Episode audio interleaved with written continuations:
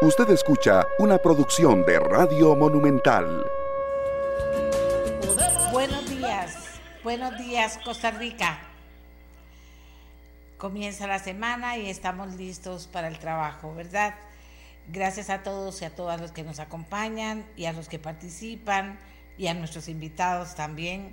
Hoy, como todos los lunes, tendremos trabajo legislativo aquí en el programa también tenemos otro par de temas, el tema de que finalmente eh, el gobierno tomó decisiones en relación a lo que se llama, a lo que llaman la investigación, la investigación o nuevos estudios sobre pesca de arrastre. Y así están autorizadas ocho embarcaciones camaroneras. Vamos a hablar del tema con Incopesca. Además, también eh, con un llamado que dice, vístase de blanco, azul y rojo, defendamos la soberanía alimentaria de Costa Rica, se está organizando una movilización el próximo miércoles en el centro de San José. Vamos a hablar con ellos a ver también de qué se trata. Y siempre seguimos con preocupaciones que tienen que ver con que finalmente escuchemos que hay nuevas medidas en el campo económico en nuestro país para ir tratando de responder a las inquietudes que se han planteado por parte de diferentes sectores que no solo no están, eh, eh, no están logrando mejor condición, sino que al revés, que tiene a muchas empresas en la posición de plantearse si hay despidos o no hay despidos.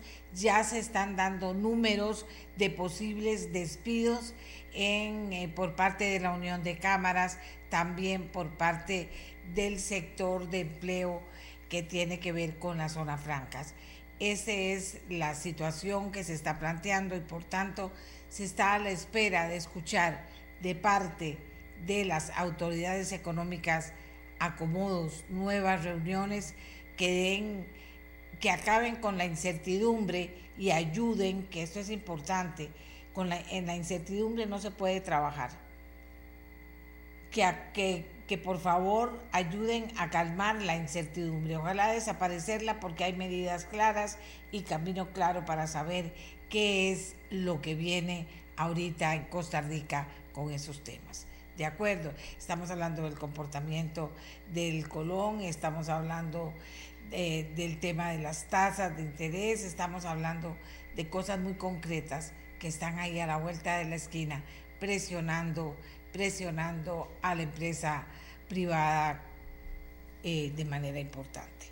Bien, y como todos los lunes tenemos, como les decíamos, la mesa de trabajo con los diputados y diputadas eh, vamos a empezar con algunos de ellos, planteándoles a ustedes antes cuáles son las preguntas que estamos eh, planteando a los, eh, a los diputados, ¿verdad? Y entonces, en esa medida les decimos que estamos en lunes 27 de marzo y por tanto será la última, la última mesa de trabajo del mes de marzo. Por eso inicialmente le estamos preguntando a los diputados el logro más importante de su fracción en este mes de marzo, que por favor lo valore para ustedes, y también con qué proyecto e interés principal inicia su fracción el mes de abril, porque de nuestra próxima mesa de trabajo con los diputados no será sino hasta el 17 de abril, porque viene la Semana Santa que tiene lunes libre y, y viene el 10 de abril que es feriado, o sea que volvemos hasta el 17 de abril. Entonces le damos la bienvenida a los, eh, perdón, a los eh, diputados que nos están acompañando esta mañana y por supuesto eh, vamos a comenzar con ellos en nuestro, nuestro trabajo de hoy. Vamos a ver, tenemos por aquí a... Tenemos por aquí a...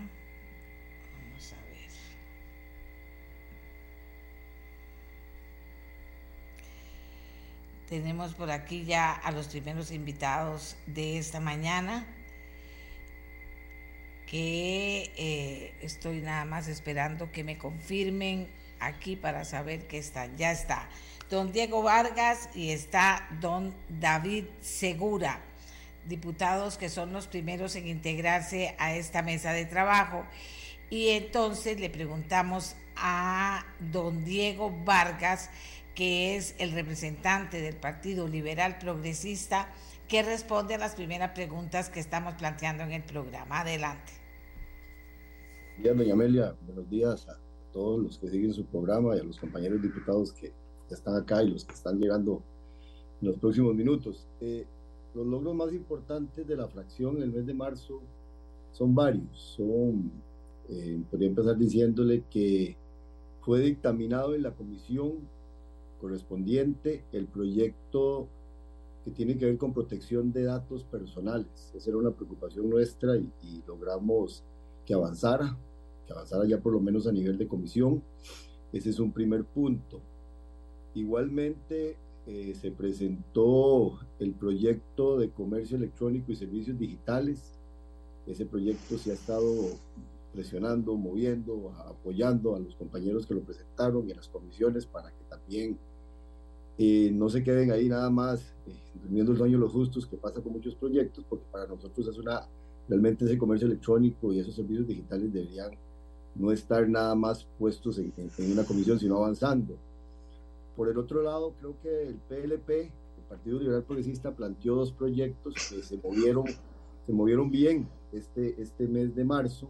Uno es el 23.570 que logramos que en primer debate en plenario ese proyecto de ley que tiene que ver con que el, el, procurador tenga que ser ratificado por la Asamblea Legislativa, eh, pues avanzara, pues eh, los compañeros dieran conciencia y lográramos que lo votáramos. Acordémonos que anteriormente el Poder Ejecutivo presentaba eh, sus propuestas, las personas, y si luego de dos procesos no se ratificaba por la Asamblea Legislativa, en plenario, eh, el Consejo de Gobierno tenía la potestad de ratificarlo, lograrlo, nombrarlo libremente, y eso para nosotros era un silencio positivo que nos perdía, o, a esa persona, a, ese, a esa figura tan importante como el procurador, terminaba quitándole legitimidad. Entonces, eh, nuestro jefe de fracción, Don Eli Feinsack, lo planteó, obviamente lo apoyamos,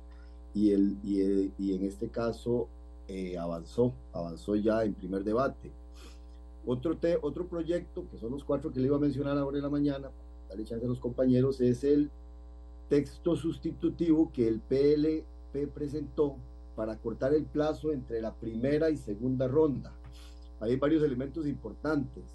Se hizo conciencia y se habló con el Tribunal Supremo de Elecciones, se hablaron con las diferentes fracciones y entendemos y lo hemos visto en las últimas tres elecciones, si no estoy mal, que ya se nos volvió norma, casi que regla, irnos a segunda ronda y todo el mundo hace el esfuerzo para pasar a segunda ronda. Entonces, e, ese proceso de realmente lograr ese acortamiento entre primera y segunda ronda es vital, porque el, el, ejecutivo que queda, el que al final logra llegar a gobierno, le, se topa con el, 8, con el primero 8 de mayo y, y no tiene el suficiente tiempo para realmente eh, gestionar formalmente ese proyecto que se llama Gobierno por Costa Rica. Entonces, desde esa línea, eh, estamos contentos porque el PLP logró presentar un texto sustitutivo y estamos acortando esos plazos. Esos son los cuatro proyectos que le podría mencionar para empezar a nivel del mes de marzo del, del partido nuestro. Eh, le agradezco mucho, le agradezco mucho. Les preguntaba también eh, sobre cómo comienzan abril, si tienen algún proyecto importante o alguna preocupación importante ya lista sobre la mesa, estudiándola para el mes de abril, como vienen las vacaciones de Semana Santa, eh, eh, ya va, pues va a haber un espacio en el que no van a trabajar. el, mes de abril es un mes como que es como medio mes, ¿verdad? Viene Semana Santa y usted lo mencionaba y se vienen las fechas, otras fechas, 11 de abril y demás.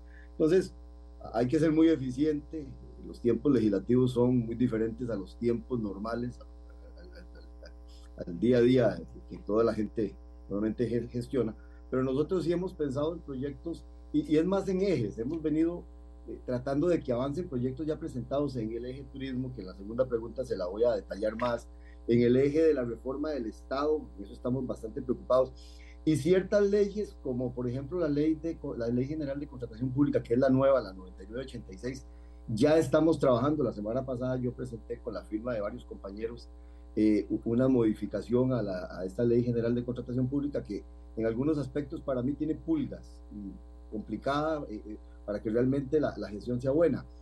Y le, le hablaba la, la gestión del, del, del, Estado. Nosotros, como despacho, Diego Vargas y varios compañeros de, de, de la, de la fracción, estamos a, a días, menos de, de, aquí al primero de abril, estamos terminando un proyecto que en algún momento se lo voy a explicar con más detalle, que es el de alianzas público-privadas. Nosotros lo hemos trabajado los últimos ocho meses con el Ministerio de Hacienda, con la gente de Mideplan, y hablo de las, de las altas, de, de las altas eh, autoridades, hablo de, de, los viceministros y los ministros, igualmente con, con, la, con, bueno, con todo el sector que tiene que ver con las alianzas público-privadas, le, le, doy así como primicia que yo creo que en abril lo tendríamos ya en la mesa. Y de igual forma una visión integral de expropiaciones. Nosotros de expropiaciones también estamos a un par de días de tener el texto listo, tal vez una semana, mucho estoy diciendo, se nos va a venir Semana Santa, pero esperaríamos en esa transición previo Semana Santa, posterior a Semana Santa, estar presentando esos dos proyectos que le meteríamos muchísima fuerza, le, le haríamos una inversión de tiempo y de, y, y de y de sentarnos con los compañeros para que realmente los entiendan y, y nos apoyen realmente. Muchas gracias. Vamos con David Segura de Nueva República con la misma pregunta. El logro más importante de su fracción en este mes de marzo, valorarlo. Adelante, David. Muchísimas gracias, doña Amelia. El logro más importante de la fracción Nueva República en el mes de marzo, sin duda alguna, fue la lucha cultural por la defensa de la vida en el contexto del Día Internacional de la Mujer y también el caso de Beatriz y otros contra El Salvador en la Corte Interamericana de Derechos Humanos. Los diputados de Nueva República estuvimos en las audiencias públicas en la Corte Interamericana, donde vimos dos posiciones muy marcadas. Una, la de los grupos abortistas que, vienen que quieren que se despenalice el aborto, y la otra, la del gobierno de El Salvador, que por supuesto defiende la vida de los no nacidos. Nos preocupa lo que vaya a resolver la Corte Interamericana, ya que si hace algunos años nos impusieron el matrimonio entre personas del mismo sexo por medio de una opinión consultiva, en este caso, eh, ahora tenemos un caso litigioso contra un Estado donde podrían obligarnos a todos los países de Latinoamérica a que despenalicen el aborto. Por eso, 20 diputados de Costa Rica, incluidos los de Nueva República, incluidos diputados de Liberación Nacional, de, del PUSC, de Progreso Social, eh, y otros 300 legisladores de Latinoamérica firmamos una declaración conjunta en defensa de la Convención Americana de Derechos Humanos, donde le decimos a los siete jueces de la Corte que no deben de extralimitarse, que deben de respetar el derecho humano a la vida y que debe ser cada país el que regule por medio de los congresos si aceptan o si no aceptan el aborto. Por eso también los diputados hoy mismo, los de Nueva República, vamos a presentar un proyecto de ley que es una interpretación auténtica de la Convención Americana de Derechos Humanos, donde dejamos muy claro que Costa Rica es un país que respeta la vida de los no nacidos y que no vamos a aceptar que la Corte Interamericana de Derechos Humanos se extralimite o se entrometa arbitrariamente en la soberanía que tiene el pueblo de Costa Rica. Y bueno, cambiando de tema, en cuanto a la primera pregunta, en el mes de abril también queremos promover nuestra iniciativa de ley para fomentar la responsabilidad social de las empresas desarrolladoras de vivienda de interés social, con el cual pretendemos que las, que las firmas que, de las empresas que construyen le aporten a los proyectos de vivienda de desarrollo humano mediante obras comunales como parte de sus programas de responsabilidad social. Esto quiere decir que si una empresa es contratada por el gobierno para construir viviendas de interés social, de la bolsa de esas propias empresas constructoras debe quedar algo para las familias beneficiarias, ya sea un, parque infantil, un salón comunal, una planta de tratamiento, por ejemplo, y esto eh, creo que es parte de lo que el gobierno tiene que planificar. Muchas de las comunidades a veces se construyen viviendas sociales, pero no tienen estas, estas comunidades o estos proyectos comunales. Es un proyecto que estaremos presentando en los próximos días y que esperamos, por supuesto, contar con el apoyo de todas las demás fracciones. Muchas gracias a David Segura. Vamos con Alejandra Larios que es diputada del Partido Liberación Nacional. Buenos días, Alejandra. Buenos días, doña Amelia, compañeros, diputados y a todas las personas que, que están en sintonía. Como logros de la fracción del Partido Liberación Nacional, eh, bueno, yo, yo, quiero hacer eco de lo que dijo el diputado Diego Vargas eh, la, la, reforma que se está impulsando en el Congreso de la, de la forma de elección de la persona que va a ser procurador o procuradora general de la República, que es un, un proyecto que presentó Don Eli con mi compañero de fracción Dani Vargas, con, con contentos y contentas porque ya fue aprobado en primer debate y que se le siga dando ese impulso.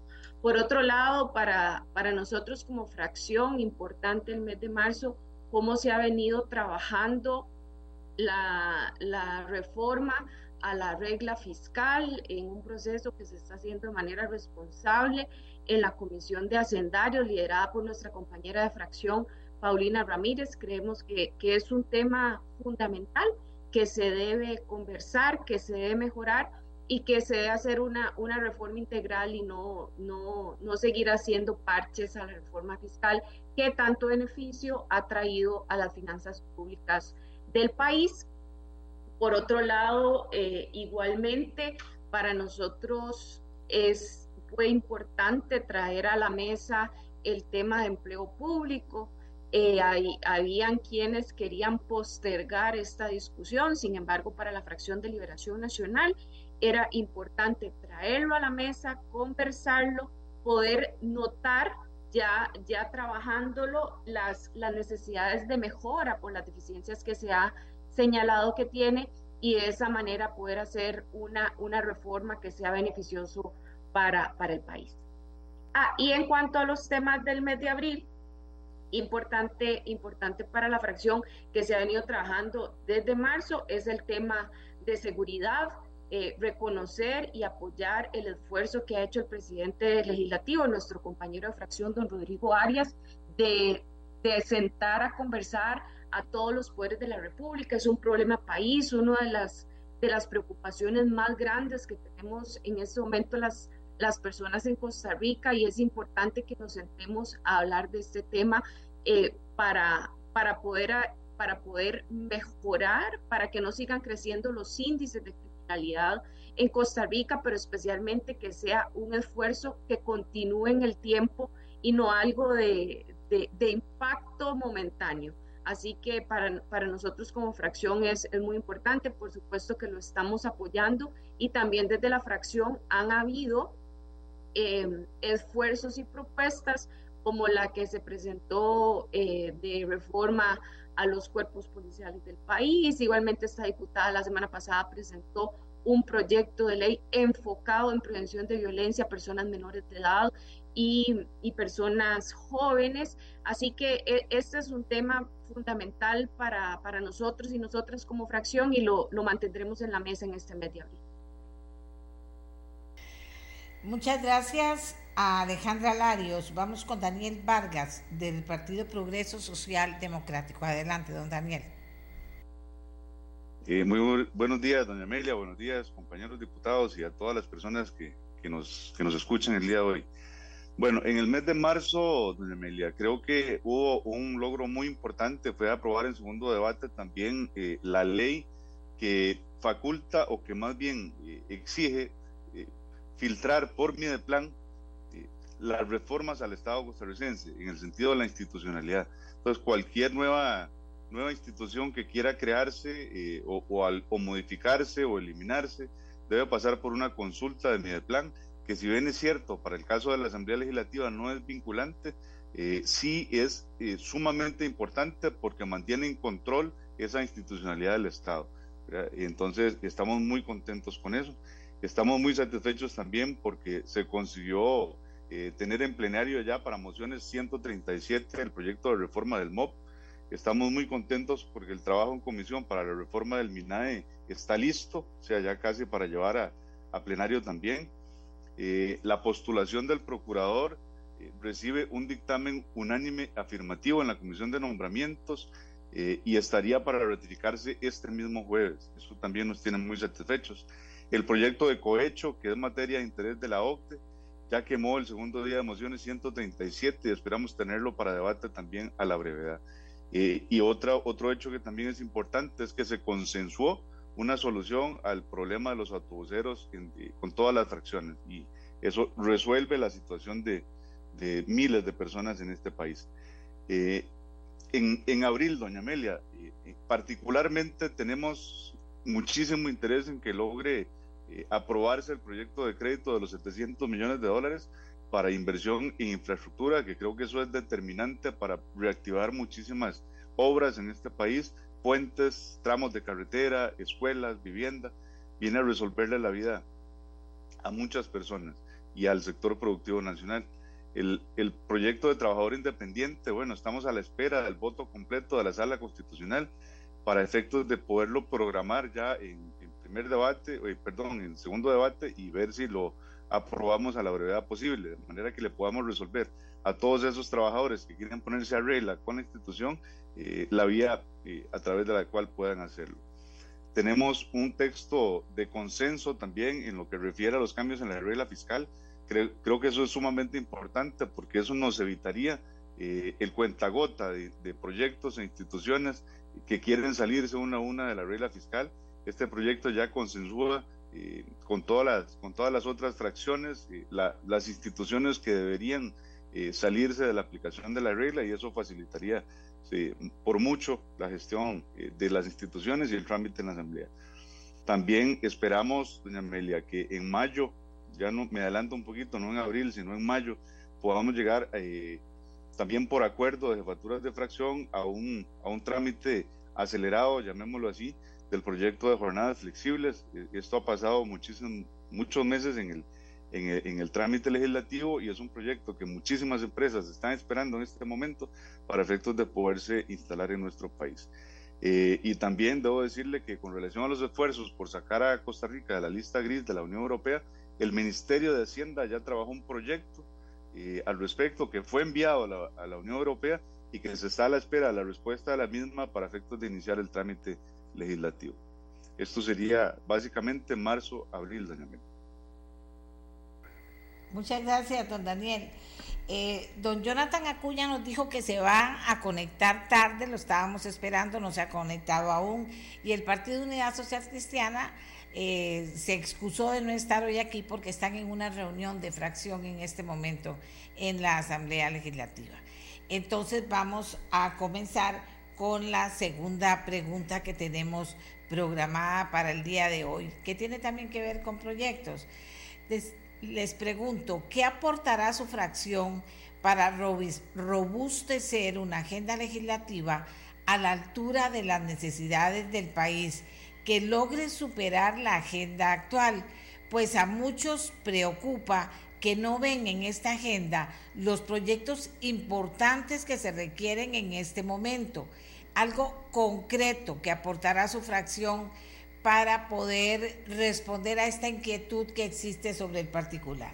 Le damos la palabra a don Diego Vargas del Partido Liberal Progresista. Adelante. Gracias, doña Amelia. Eh, vamos a ver, nosotros tenemos una hoja de ruta clarísima desde hace dos años cuando nos sentamos los seis diputados y participamos en la creación del plan de gobierno o sea, nuestro plan de gobierno es dinámico, obviamente, no, no se detuvo con lo que planeamos hace dos años, sino que ha sido y ha ido, y ha ido robusteciéndose, para usar la palabra que usted menciona. Y en el tiempo que lo hemos ido trabajando, no hay ningún proyecto, casi que el 90%, para no mentir, van alineados con eso. Entonces yo le puedo hablar de tres ejes hoy, para no extenderme mucho, porque podría ocupar casi que todo el programa un eje que tiene que ver con el tema de turismo, que lo hemos venido trabajando los diferentes despachos, eje de mejoras de proyectos de ley que nos encontramos durante este proceso legislativo. Le doy un ejemplo, la Ley General de Contratación Pública, que la hemos ido cambiando, haciéndole mejoras, y algunos temas, como mencionó mi compañero Daniel Vargas, ejes asociados al, a la reforma del Estado. Empezando por el eje turístico, desde el segundo mes presentamos un proyecto que ahora vamos a empezar a, a a, digamos, una palabra que usan algunos, a golpear la mesa para que avance, que es el de parcelas turísticas, recreativas habitacionales. ¿Qué es ese proyecto? Se lo dice un ingeniero civil. Es un proyecto que viene de la mano de la ley de planificación urbana. En el país tenemos muchas limitaciones para que usted pueda desarrollar.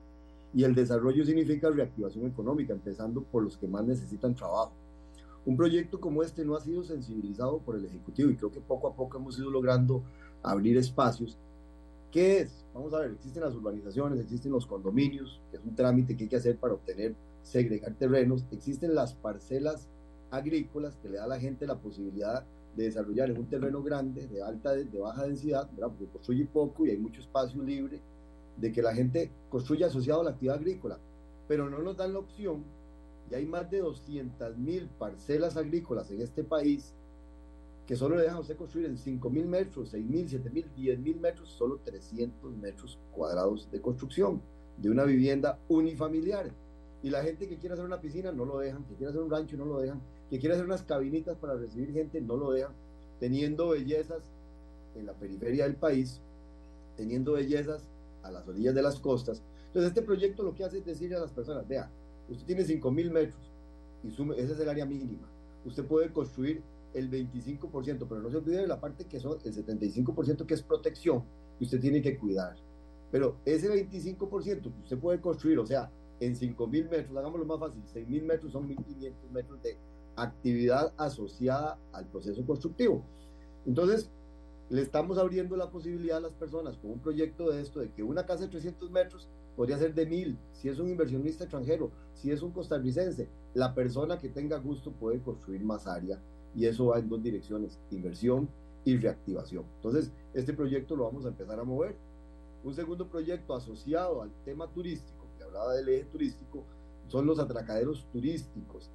Aquí no me dejan mentir los compañeros, porque con todos creo que hemos conversado sobre lo que es la zona marítimo terrestre.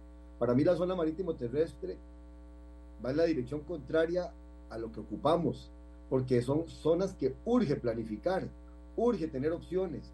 Y por ejemplo, tan simple como un atracadero turístico no se puede construir porque es en el espacio donde están los 200 metros, los 150 construibles y los 150 de área de protección o la, la, la, playa, por decirlo de alguna manera.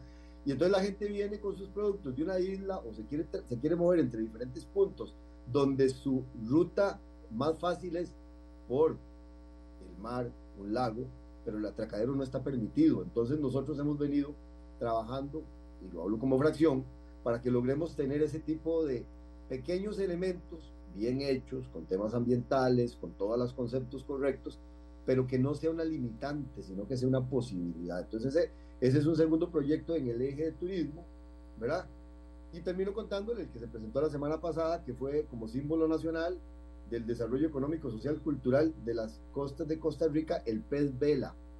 Yo, yo, fui, yo trabajé en Jacob por, a, inicio de, este, de este siglo, en el 2000, anduve por allá, y yo recuerdo cómo la gente venía no a pescar y llevarse el pez, sino a hacer una, un proceso ahí de, de, pesca deportiva, y era asociado a las marinas, asociado al trabajo, y me acuerdo cómo mucha gente de, la zona, que era cercana a mí, que la conocía, le iba muy bien. ¿Por qué? ¿Qué es lo que estamos planteando? Planteando que no se, eh, no se pesque, literalmente, que no se haga pesca incidental y de consumo el pez vela, sino que realmente se use de forma eh, de, se proteja para que se logre tener sobre la mesa un, elemento que en el exterior es muy valorado y, y, nos tenía posicionados en el primer mundo. Entonces, esos tres proyectos se los puedo mencionar a nivel del eje de turismo.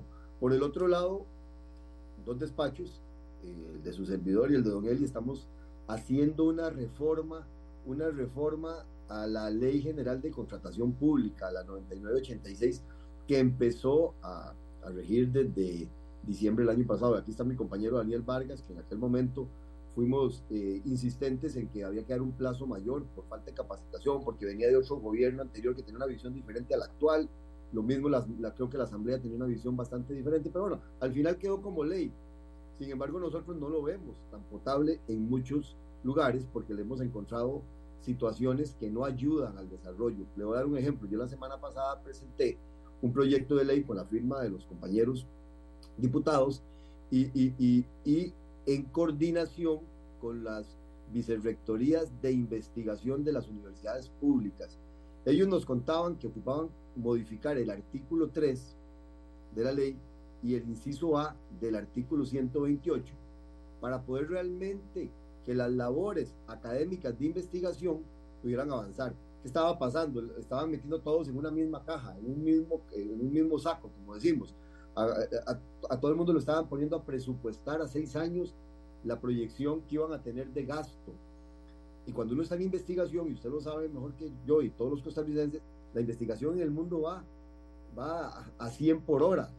Y, eso no nos daría chance. Entonces lo que nos estaban explicando ellos es que la investigación como tal, que es un motor de producción, de innovación y que genera valor agregado al desarrollo, ¿verdad? para posicionarnos como país, que ha sido la norma en el, en el pasado, les estaba afectando por un concepto de competitividad y oportunidad. Y les voy a dar un ejemplo simple. Me decía uno de los eh, vicerrectores, me decía, mire, el tema del COVID, con esta ley no podríamos haber hecho nada, porque tendría que haber estado presupuestado en ese periodo de seis años. Nos hubiera complicado la compra de insumos, la compra de tecnología, la compra de equipo. Dice, entonces eso no, eso no estaba ayudando realmente al desarrollo. Entonces se hizo una modificación para pasar de seis años de, de, presupuestación a dos años, que sigue siendo también un periodo importante, pero por lo menos a ellos ya les da chance de, de esa dinámica de investigación moverlo. El otro proyecto asociado a la Ley de General de Contratación Pública que le mencionaba es que don Eli me decía que está trabajando en el tema de competencia como regla general y quitarle las excepciones que al final lo que genera son portillos en los procesos licitatorios. Hay excepciones, y le voy a dar un ejemplo que se dijo, creo que lo dijimos todos en campaña, los que estamos acá presentes, cuando uno eh, revisa la ley de contratación y hace las licitaciones, te adjudican un proyecto y el proyecto empieza a trabajar y de un pronto a otro, el que ganó con el precio más barato se da cuenta que puede hacer una serie de gestiones y usted podría tener el incremento del contrato hasta en un 50% porque lo estaba permitiendo la ley y esas excepciones al final terminan siendo negativas.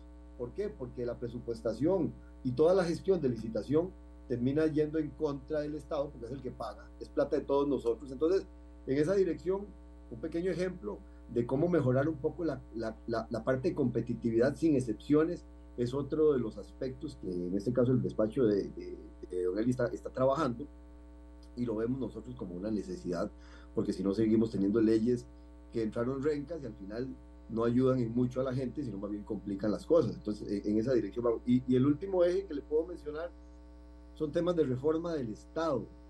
Reforma del Estado, y ahí hemos hecho como fracción, obviamente eh, en un proceso de negociación con los demás compañeros diputados, hemos, sido la, hemos presentado la, la, la posibilidad de la creación del Ministerio de Desarrollo Económico, que ya se presentó, la creación del Ministerio de la Producción, lo que llamamos el MIPRO, que lo que hace es que se trae, ambos trae de diferentes instituciones que están eh, separados, no están con una comunicación correcta, están trayéndose ciertos departamentos o, o, o, o, ministerios completos a ser parte de un solo equipo que realmente al final funcione para que no tengan que estar en diferentes puertas tomando decisiones, porque al final no se ponen de acuerdo.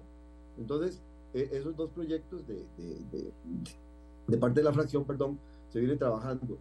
Y eh, nuestro compañero Jorge Dengo en estos días presentó una reforma integral a la ley de ARECEP, que cambia el concepto del servicio público al servicio del, del interés económico, ¿verdad? Cambiando qué? Metodologías de regulación más modernas, lo que está en el mundo en este momento funcionando mejor, y nunca perdiendo de vista, para nada, la, lo que es el, el individuo. O sea, lo más importante es la gente que se va a regular, tratando de evitar y que la gente, lo, que hemos estado viendo ahora con temas de ARECEP y demás, o sea, que la preocupación tal vez es la institución, los procesos, pero no las personas. Entonces nosotros en esa línea creo que vamos a trabajar fuertemente e, en este proyecto de, de, de ARECEP. Y termino comentándole otro proyecto importante que tenemos ahí en la fracción y que lo, ha estado eh, proponiendo la diputada Joana Obando, que es la ley de criptoactivos. Es un tema que no manejo muy bien, ¿verdad? pero ella nos ha estado explicando, nos ha ido llevando la mano y es un proyecto que vamos a, también a trabajar fuertemente desde la fracción en el eje este de la reforma del Estado. Gracias. Muchas gracias a don Diego Vargas. Nada más les hago un llamadito de atención de que por fe, de que por favor seamos concretos para que nos alcance el tiempo para que todos puedan participar. Si alguno toma mucho más tiempo, entonces afecta a los demás compañeros. Vamos con David Segura de Nueva República. Adelante. Gracias, doña Amelia. Sí, a los diputados de Nueva República nos interesa también aportar proyectos que fortalezcan el desarrollo humano del país, así como también la libertad de los habitantes. por ejemplo, nos interesa promover eh, concretamente, como dijo usted, algunos proyectos que ya hemos presentado para promover la educación financiera, por ejemplo, de todos los habitantes de la República. ¿Cuáles son estos proyectos y cómo lo vamos a realizar, doña Amelia?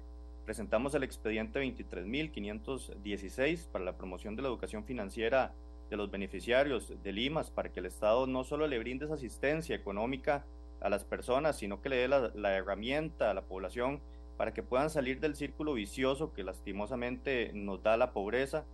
Eh, buscamos que se les enseñe cómo administrar el dinero a las personas, cómo generar oportunidades de capacitación eh, para desarrollar emprendimientos exitosos que les permitan mejorar su calidad de vida.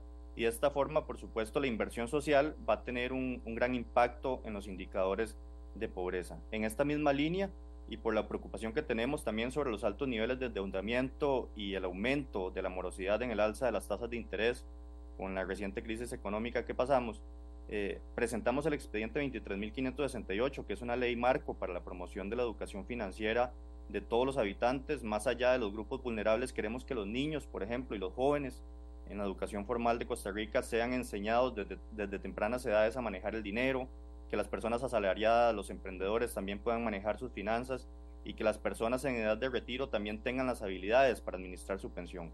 El proyecto plantea, eh, así brevemente, la creación de la CONEF, que es una Comisión Nacional de Educación Financiera, que debe dictar la política pública en materia de educación financiera y también articular a la institucionalidad pública y demás entes privados en una sola estrategia nacional de educación financiera que tanto estamos necesitando en Costa Rica. También vamos a promover la ley para la libertad religiosa, que es un proyecto que, desde nuestra fracción siempre hemos estado impulsando, eh, aspecto que es esencial también para nosotros, los diputados del Partido eh, Nueva República. Y también le menciono que estaremos presentando un proyecto de ley esta semana para atender el problema que se está dando en el Parque Nacional Manuel Antonio, que como usted sabe, doña, doña Amelia, es el parque más visitado del país, el que más recursos genera y el que a su vez lastimosamente ha estado en total abandono este es un proyecto que, que, vamos a estar presentando en estos días, en esta misma semana, y que igualmente esperamos contar con el apoyo de los demás compañeros diputados. Excelente, muchas gracias a David Segura de Nueva República. Alejandra Lario del Partido Liberación Nacional. Sí, señora, para la fracción de Liberación Nacional es fundamental que hablemos de manera profunda de reactivación económica en el Congreso. Y reactivación económica no es vender el BCR, reactivación económica no es pensar que ya con empleo público lo estamos logrando. Es realmente tener propuestas que dinamicen la economía y beneficie la empleabilidad eh, y el mejoramiento en las finanzas de las personas del país. Para nosotros como fracción es fundamental el tema de banca para el desarrollo, que hay una propuesta presentada eh, de, parte de compañeros y compañeras eh, de la fracción en este sentido, e igualmente el proyecto de ley de, la fracción del Partido Liberación Nacional del fortalecimiento del Sistema Nacional de Vivienda. Eh, porque para nosotros es importantísimo y consideramos y estamos con seguridad que, reactiva la, economía. En primer lugar, porque permite acceso a vivienda digna a personas jóvenes, a clase media, a personas que en este momento no tienen acceso a vivienda y además eh, ha sido comprobado que el sector construcción es fundamental para, para la reactivación económica, así que sería un ganar-ganar. Por un lado, las personas tienen acceso a vivienda y por otro lado, eh, movemos todo un sector importantísimo para, para, la economía del país. Es una propuesta seria que trabajamos eh, desde campaña y consideramos que, que, le puede hacer muy bien al país.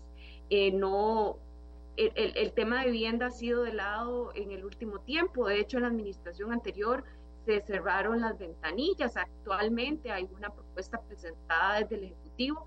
Sin embargo, hay ya han venido respuestas de consultas donde dicen que no, no es, tiene, es un proyecto con muchas falencias, que no vendría en realidad a ayudar al, al sector vivienda, por lo que nosotros seguimos apostando al proyecto de nuestra fracción.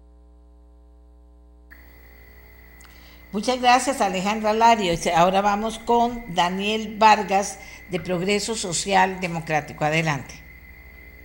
Gracias, doña Amelia. Eh, para hacerlo eh, lo más breve posible, nuestra fracción apoyará siempre dos conceptos fundamentales y es todo aquello que llegue a mejorar eh, el trabajo en la sociedad costarricense, trabajo vinculado con una mejora directa en la calidad de vida de las personas en este sentido, recuerdo eh, al menos dos proyectos que le mencioné que estaríamos impulsando en abril y en mayo, que es el de jornadas flexibles. Creo que eso representa una grandísima oportunidad para nuestro país, el, el hecho de poder establecer el parámetro legal bajo el cual puedan operar eh, las empresas actuales que ya de por sí utilizan un formato similar y todas aquellas que podrían venir eh, amparado en la aprobación de esta ley. Eh, la parte de trabajador independiente, creo que eso es fundamental, sobre todo hoy en día que nos preocupa la estabilidad financiera de la Caja Costarricense del Seguro Social. Es fundamental para nosotros que la ley de trabajador independiente logre concretarse de manera que la vinculación de todo este sector pueda darse a la brevedad y puedan contribuir con la estabilidad económica de la institución. Eh, y el otro gran eje, doña Amelia, es todo aquello que tenga que ver con la reforma del Estado. Indudablemente, el compromiso de esta administración, de este gobierno y de nosotros como fracción oficialista es devolverle la gobernanza y la gobernabilidad a, este país, de manera que puedan tomarse decisiones ágiles y oportunas. Entonces, continuar con, de forma decidida con los proyectos de reforma del Estado, eh, en cuenta mi hábitat, en cuenta los que tienen que ver con el IMAS, con el MINAE, con el MOP. Eh, ellos buscan devolverle la potestad y la gobernabilidad eh, y perdón, y la responsabilidad de los jerarcas institucionales para que puedan tomar decisiones en torno a sus áreas de trabajo y poder de esa manera acelerar los procesos de toma de decisiones y el logro de resultados. Eh, con los proyectos en las áreas sociales eh, del Estado costarricense se busca además organizar las ayudas a la gente más necesitada para que los recursos lleguen a quien los necesita y sea la menor cantidad que se queda en el aparato administrativo del Estado. Entonces, repito, dos líneas fundamentales, todo aquello que llegue a impulsar el desarrollo económico, un desarrollo económico conceptualizado como una mejora paralela en la calidad de vida de las personas y todo aquel proyecto que llegue a hacer reformas que mejoren la gobernanza y la gobernabilidad de un Estado costarricense que le ha costado salir de ese bache y que hoy en día cuenta con 325 instituciones eh, que son muy difíciles de administrar bajo el mandato de cualquier gobierno. Muchísimas gracias a don Daniel Vargas de, Progreso Social Democrático. Se nos une Jonathan Acuña del Frente Amplio. Estamos respondiendo, don Jonathan, y le pido eh, eh, que sea muy puntual. Estamos respondiendo las dos primeras inquietudes del programa. La primera, valorar eh, al trabajo de la fracción en el mes de marzo y la segunda, ¿qué, que, se compromete concretamente su fracción para robustecer una agenda legislativa que a muchos preocupa porque no ven en ella proyectos, los proyectos importantes que se requieren en este momento en Costa Rica? Adelante. Muchas gracias, doña Amelia. Muy buenos días a todas y a todos. Respecto a, logros o avances que observamos desde la fracción del Frente Amplio durante este mes, en primer lugar, eh, señalaría que se avanzó en la Comisión de Asuntos Hacendarios con el proyecto de ley para, eh, para ampliar los beneficios tributarios a las nuevas micro, pequeñas y medianas empresas del país. Tuvimos la oportunidad de votar, todas las fracciones de oposición votamos a favor de ese proyecto de ley que lo que busca es dar un chance mayor para que las nuevas micro, pequeñas y medianas empresas puedan sobrevivir porque el 80% de ellas mueren en los primeros tres años en el llamado Valle de la Muerte. Y bueno, eso es un buen avance y lo consideramos un, punto positivo de este mes. También que se abrieron espacios de realización de control político que impulsamos desde la fracción del Frente Amplio para conversar, para realizar eh, la apuesta del discurso por parte de todas las fracciones respecto a lo que está pasando en la caja, que es muy grave lo que están haciendo con la caja costarricense de seguro social y logramos eh, abrir en conjunto con el resto de las fracciones espacios para realización de control político sobre esta materia. También como punto positivo de este mes que hemos logrado avanzar un paso más con eh, la reforma constitucional para reducir el plazo entre la primera y segunda ronda. Yo contaba en plenario, esto es una reforma que lleva muchísimo tiempo, que en su momento, este es el expediente que tenemos ahora, fue retomado por el exdiputado José María Villalta y bueno, ahora hemos dado un paso más construyendo acuerdos con las demás fracciones. Eh, efectivamente, el PLP también ha puesto mucho empeño en poder encontrar una vía de solución para eh, poder equilibrar entre las necesidades del Tribunal Supremo de Elecciones y lo que se pretende en la reforma constitucional. Y bueno, construyendo esos acuerdos hemos logrado avanzar con esa reforma sobre cómo alimentar esa agenda. Voy a posicionar nada más tres temas, así muy puntuales, doña Amelia, compañeros y compañeras. En primer lugar, en materia económica, yo creo que tenemos la oportunidad durante este mes de poder hacer avanzar algunos proyectos de ley. El de MIPIMES, que mencionaba recién, ampliar los beneficios tributarios para las nuevas micro, pequeñas y medianas empresas del país, pero también otro proyecto de ley con el que queremos alimentar esa agenda en materia de reactivación económica, que es uno que presentamos desde mi despacho, para re, eh, recalibrar la forma en la que se le cobra el impuesto sobre la renta a las personas trabajadoras independientes, porque al día de hoy el impuesto sobre la renta a las personas trabajadoras independientes se comienza a cobrar sobre montos muy, muy pequeños. A partir de los 350 mil colones más o menos, ya comienza a pagar impuestos las personas trabajadoras independientes, mientras que si usted es asalariado o asalariada, comienza a pagar el impuesto sobre la renta sobre los 900 mil colones. Esa es la diferencia. Se comienza a pagar impuestos sobre la renta sobre montos realmente eh, muy limitados para las personas trabajadoras independientes y presentamos un proyecto de ley justamente para reequilibrar esas cargas, para que quienes ganan menos siendo personas trabajadoras independientes paguen menos impuestos sobre la renta o no paguen, poniendo un nivel de mínimo exento todavía más alto al actual. Por otra parte, en materia de seguridad, hay que seguir la plata, hay que seguir la plata del crimen organizado y para eso hay dos proyectos de ley al menos muy importantes. Uno, el proyecto de ley que está bastante avanzado sobre bienes sujetos a registro, que lo que busca es obligar a que las transacciones de compraventas, de lotes, de carros, todos estos bienes que son registrales, tengan que pasar por un banco. Y es muy importante hacer esto porque es al pasar por un banco, el banco va a obligar a la gente, como ocurre hoy, sobre los 10 mil dólares, explicar de dónde viene la plata. Y este es un mecanismo utilizado para legitimar capitales, para lavar dinero, y es muy importante este proyecto de ley. Y el otro es el proyecto de ley que busca eh, modificar el tipo penal del delito de legitimación de capitales, un proyecto de ley recomendado en su momento en la Comisión de los que analizó los papeles de Panamá, pues que lleva muchísimo tiempo y bueno, hemos retomado dichosamente esta Asamblea Legislativa de un dictamen afirmativo unánime a ese proyecto de ley, yo creo que podremos avanzar pronto. Hay que seguir la plata del crimen organizado. Ahí eh, se puede apretar realmente las tuercas a la situación de inseguridad que vive el país junto con muchas otras medidas. Excelente, muy bien, ya han escuchado ustedes a los diputados. Vamos con la última pregunta que es súper puntual. Sectores importantes de la academia insisten en que la decisión del gobierno de autorizar nuevos estudios de la pesca de arrastre a partir del 23 de marzo es irresponsable porque, entre otras cosas, están mal diseñados, dicen los expertos que han analizado el tema desde la academia. ¿Le preocupa a su fracción? que se pueda volver a esta práctica prohibida por la Sala Cuarta en el 2013, sí o no. ¿Qué haría su fracción? Comenzamos con Vargas. Sí, señora, nosotros realmente no creemos que la pesca, la pesca de arrastre sea sostenible. O sea, ¿qué, pasa? Cuando se hace ese proceso, se destruye el fondo marino y eso termina eh, destruyendo fuentes de alimentación de otras especies y por lo tanto de a priori no, no lo vemos viable.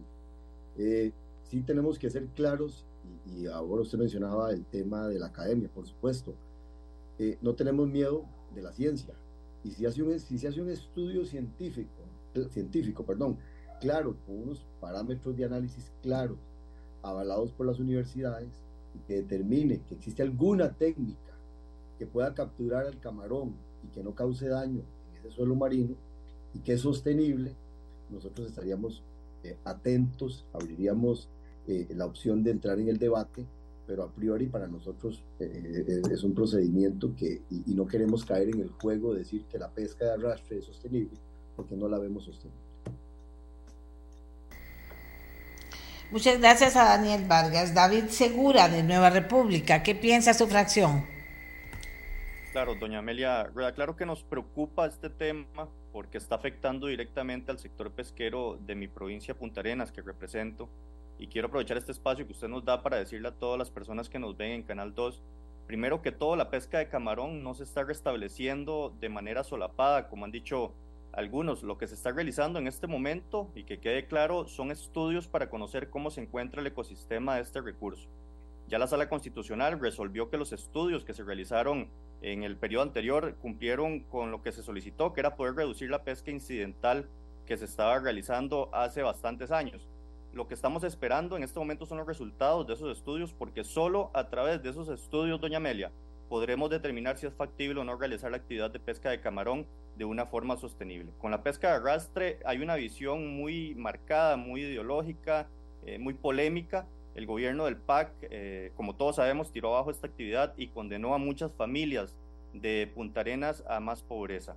En Nueva República creemos que estos temas no deben politizarse, eh, lo que se debe hacer es abordarse con los estudios científicos que aún están pendientes, con el concurso, por supuesto, de la academia, como usted mencionó, de Incopesca, eh, también de todo el sector pesquero. En muchas ocasiones he indicado en diferentes foros que existe lastimosamente una doble moral en Costa Rica, ya que a muchos les encanta ir a Punta Arenas, eh, les encanta comerse un delicioso plato con camarones, pero en este momento los camarones que se están consumiendo en Costa Rica se tienen que traer de otros países donde no es prohibida la pesca de camarón. En, Nueva República tenemos muy claro que los puntarenenses en este momento lo que necesitan es trabajar. Eh, no hemos, nos hemos reunido más bien con los pescadores ellos nos han explicado muy bien en numerosas ocasiones que sí es posible pescar camarón con nuevas redes que excluyan tortugas, que excluyan otras especies, de acuerdo a los requerimientos de la FAO y también de otros organismos internacionales. Entonces, si los estudios demuestran que sí, son, que sí podemos ser pioneros en este tipo de pesca de manera sostenible y que podemos generar también empleos para miles de puntarenenses, yo me pregunto por qué le vamos les vamos a impedir a todas estas personas que puedan trabajar. Es muy fácil desde el Valle Central que algunos diputados o políticos o hasta periodistas se opongan a este tipo de pesca, pero no le dan ninguna alternativa eh, o fuente de, trabajo en el caso del gobierno. Esto eh, los puntarenenses lo resienten mucho y es por eso que en el Partido Nueva República más bien hacemos un llamado a las autoridades y a los demás partidos políticos para que atendamos hoy la situación de todas estas familias ligadas al sector pesquero. Muchas gracias a David Segura, Alejandra Lario del Partido Liberación Nacional. Gracias, doña Amelia. Desde la fracción de Liberación Nacional estaremos muy vigilantes de lo que, de lo que suceda. Eh, para, para nosotras y nosotros es fundamental eh, ser responsables en lo ambiental, es fundamental la sostenibilidad, por supuesto que preocupa Punta Arenas, por supuesto que preocupa el empleo, pero me parece que es reducir un problema muy grande que hay especialmente en esa provincia a decir que es por culpa de la pesca de arrastre eh, o por la prohibición de la pesca de arrastre. Eso, eso no es así. Eh, tomemos en cuenta que estos estudios que se, que se aprobaron ahora es para ocho embarcaciones semi-industriales no estamos hablando de pesca artesanal, no estamos hablando de pescadores pequeños, son, son, son ocho embarcaciones semi-industriales. Hay muchas deficiencias metodológicas, lo ha dicho la academia, lo han dicho organizaciones como, como Mar Viva, hay lagunas, hay falta de acceso a la información. Eh, según las personas expertas, los estudios deben ser aleatorios, en este caso no lo están siendo. Eh, la, pesca se va a dar en los mismos lugares que generalmente lo han hecho estos barcos camaroneros que se lo llevan además este, fuera, fuera, fuera del país. Se dicen que son estudios novedosos, no lo son, están usando la red AA Costa Rica, que es la misma que se usó en los estudios del año, del año 2018.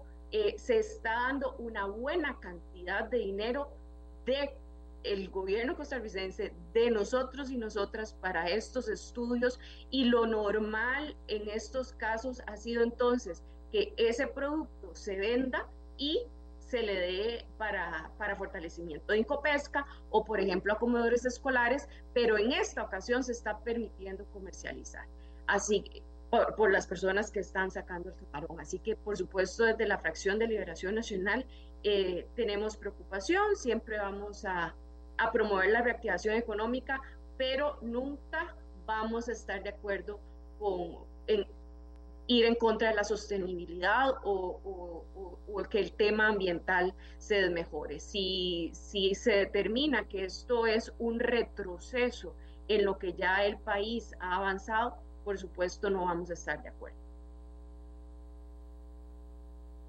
Bueno, finalmente, ¿qué, ¿qué, se podría hacer por parte de los, de los diputados, verdad? Pero Daniel Vargas, del Progreso Social Democrático, posición de su partido. Gracias, doña Amelia. La sala cuarta eh, señaló que no se puede tomar decisiones en firme sobre la pesca de camarón hasta que no se hayan realizado estudios fehacientes al respecto. A este gobierno le gusta tomar decisiones fundamentadas en hechos científicos, por lo que atender el, señal, el señalamiento de la sala cuarta y el Tribunal Contencioso Administrativo es actuar de manera responsable. Una aclaración obligada en el abordaje del tema, doña Amelia, es que con los estudios no se está restaurando la pesca de arrastre Recordemos que la ley le brinda a Incopesca la facultad de realizar estudios. De hecho, actualmente se están llevando a cabo en Guanacaste estudios sobre la pesca de pargo y de corvina, los cuales han sido diseñados por los mismos equipos de expertos que han diseñado los estudios que se harán sobre la pesca de camarón. El diseño de las herramientas que serán empleadas en los estudios de pesca de camarón fue efectuado por científicos de la institución con un abordaje ambiental, económico y social la institución siempre ha estado dispuesta a recibir todos los aportes para mejorar la herramienta de parte de la academia, del sector público y el privado y de científicos independientes. Entonces, quien desee aportarle a esto será más que bienvenido.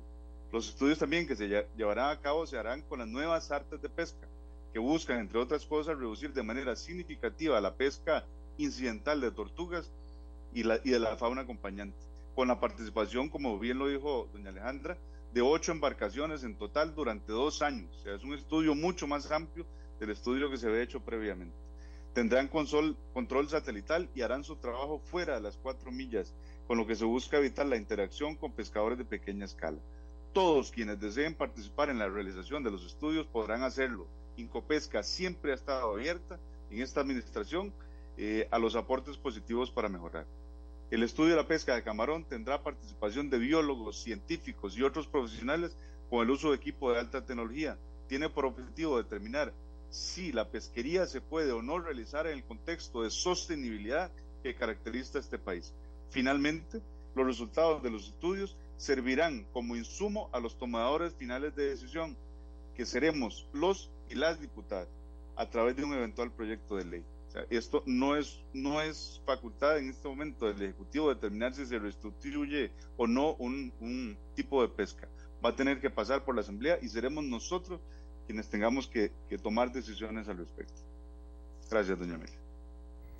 Muchas gracias, muchas gracias al diputado Daniel Vargas del Progreso Social Democrático. Y ahora cerramos ya el tema con Jonathan Acuña del Frente Amplio. Gracias, doña Amelia. En primer lugar, no hay pesca de arrastre sostenible. No se trata de una nueva arte de, pesca, es la que ya existe. Es la que ya existe. En segundo lugar, este gobierno está repitiendo el mismo error que cometió el gobierno de Luis Guillermo Solís, porque sí fue ese gobierno el que reinició otra vez esta discusión.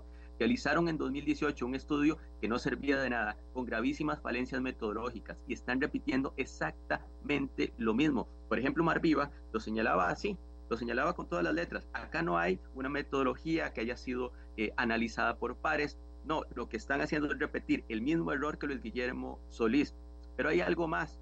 Además de que no es ambientalmente sostenible, la pesca de arrastre tiene unos efectos sobre más de 13 mil personas vinculadas a familias pescadores artesanales que también ven en peligro sus posibilidades de trabajo en nuestras costas, porque la pesca de arrastre es para embarcaciones para embarcaciones grandes. Ven que hay ocho embarcaciones a las que les han abierto, abierto las puertas con la justificación de este estudio. Pues del otro lado hay 13 mil personas vinculadas a la pesca artesanal que se ven directamente afectadas por la pesca arrastre, que en el pasado se mostraron en contra de la utilización de la pesca arrastre de camarón, justamente porque afecta sus actividades económicas, sus posibilidades de sobrevivencia. Esa gente también vive ahí en las costas, no solo las grandes embarcaciones y las familias que le estén vinculadas.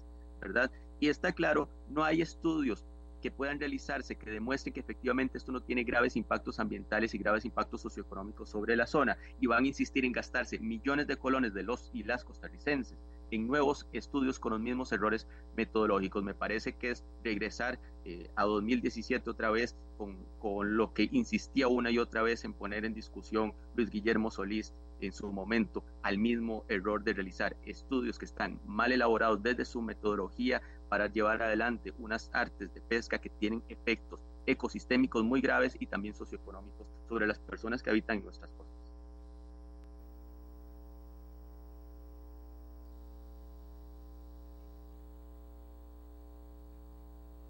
Aquí tengo algunos comentarios ya para cerrar. Dice Giovanni Delgado, una cosa es la pesca de camarón y otra la pesca de arrastre. Lamentable lo que estoy escuchando, dice otra persona. ¿Por qué no promueven las granjas marinas? Son nuevas formas de producir camarón. Los métodos evolucionan, el conocimiento también. En fin, es todo un tema, ya ustedes vieron, me, gusta porque está reflejada las diferentes posiciones de los partidos en, en, la Asamblea Legislativa. Pero ahora vamos a hacer una pausa y cuando regresemos, yo invité a Inco Pesca, invité también a Mar Viva, que no pudo estar por un tema que todavía no lo tengo claro, para, eh, para que vinieran a conversar sobre el tema, porque sí hay dos posiciones, no hay solo una, y es mucho más que ideológico el tema. O sea, hay dos posiciones en relación a este tema. Entonces, mm, dijo muy bien, eh, el diputado del Progreso Social Democrático explicó cuál es la situación, la explicó muy bien, al final son los diputados los que van a tener que resolver. Pero entre tanto, entre tanto, el gobierno de la República autorizó el inicio de nuevos estudios para pesca de arrastre para ocho embarcaciones camaroneras, que también lo señaló la diputada de Liberación Nacional, son semi-industriales, que sí van a ir a barrer o no el, el, suelo del mar al intentar eh, hacer estos estudios y el gobierno ha señalado que se trata de determinar si se puede hacer sostenible o no. Pero hay otros puntos de vista también. Vamos a intentar poner los otros puntos de vista. Yo ahí hice una lista y vamos a escuchar qué tiene que decirnos Pesca también sobre el tema. Hagamos esa pausa y ya regresamos. Bueno, aquí me informan de Incopesca, que están listos. Don José Miguel Carvajal Rodríguez, jefe del Departamento de Investigación de Incopesca, y Fernando Mejía Arana, investigador del Departamento de Investigación de Incopesca. Como les decía, yo invité también a Mar Viva. Tengo algunas consideraciones también de quienes se oponen rotundamente porque ni siquiera aceptan que haya pesque que, se trate de que la pesca de arrastre sea sostenible. Tengo esos argumentos, aunque no tengo a la, a, la representación física de Mar Viva, porque eh, les decía yo, para que vinieran a discutir el tema al programa, y vean lo que me contestaban. Se discute cuando hay esperanza de un acuerdo, cuando el que discute con usted se rige por la verdad y el respeto a los valores sociales que nos rigen ya se ha debatido múltiples veces lo incorrecto de estos estudios. Incopesca ha hecho oídos sordos a las múltiples objeciones y sugerencias de los científicos. Sin ningún fundamento técnico científico siguen adelante. ¿Para qué discutir si no hay esperanza de encontrar verdad y acuerdos? Hemos superado esa etapa, dicen. Bueno, aquí lo pongo sobre la mesa porque aquí personas me dicen, pero ¿cómo no está Malviva? Y bueno, ya les doy la respuesta de Malviva. Vamos a ver, eh, y aquí otras personas me dicen, pero doña Amelia, les dieron permiso, entre comillas, a ocho embarcaciones por dos años para investigar.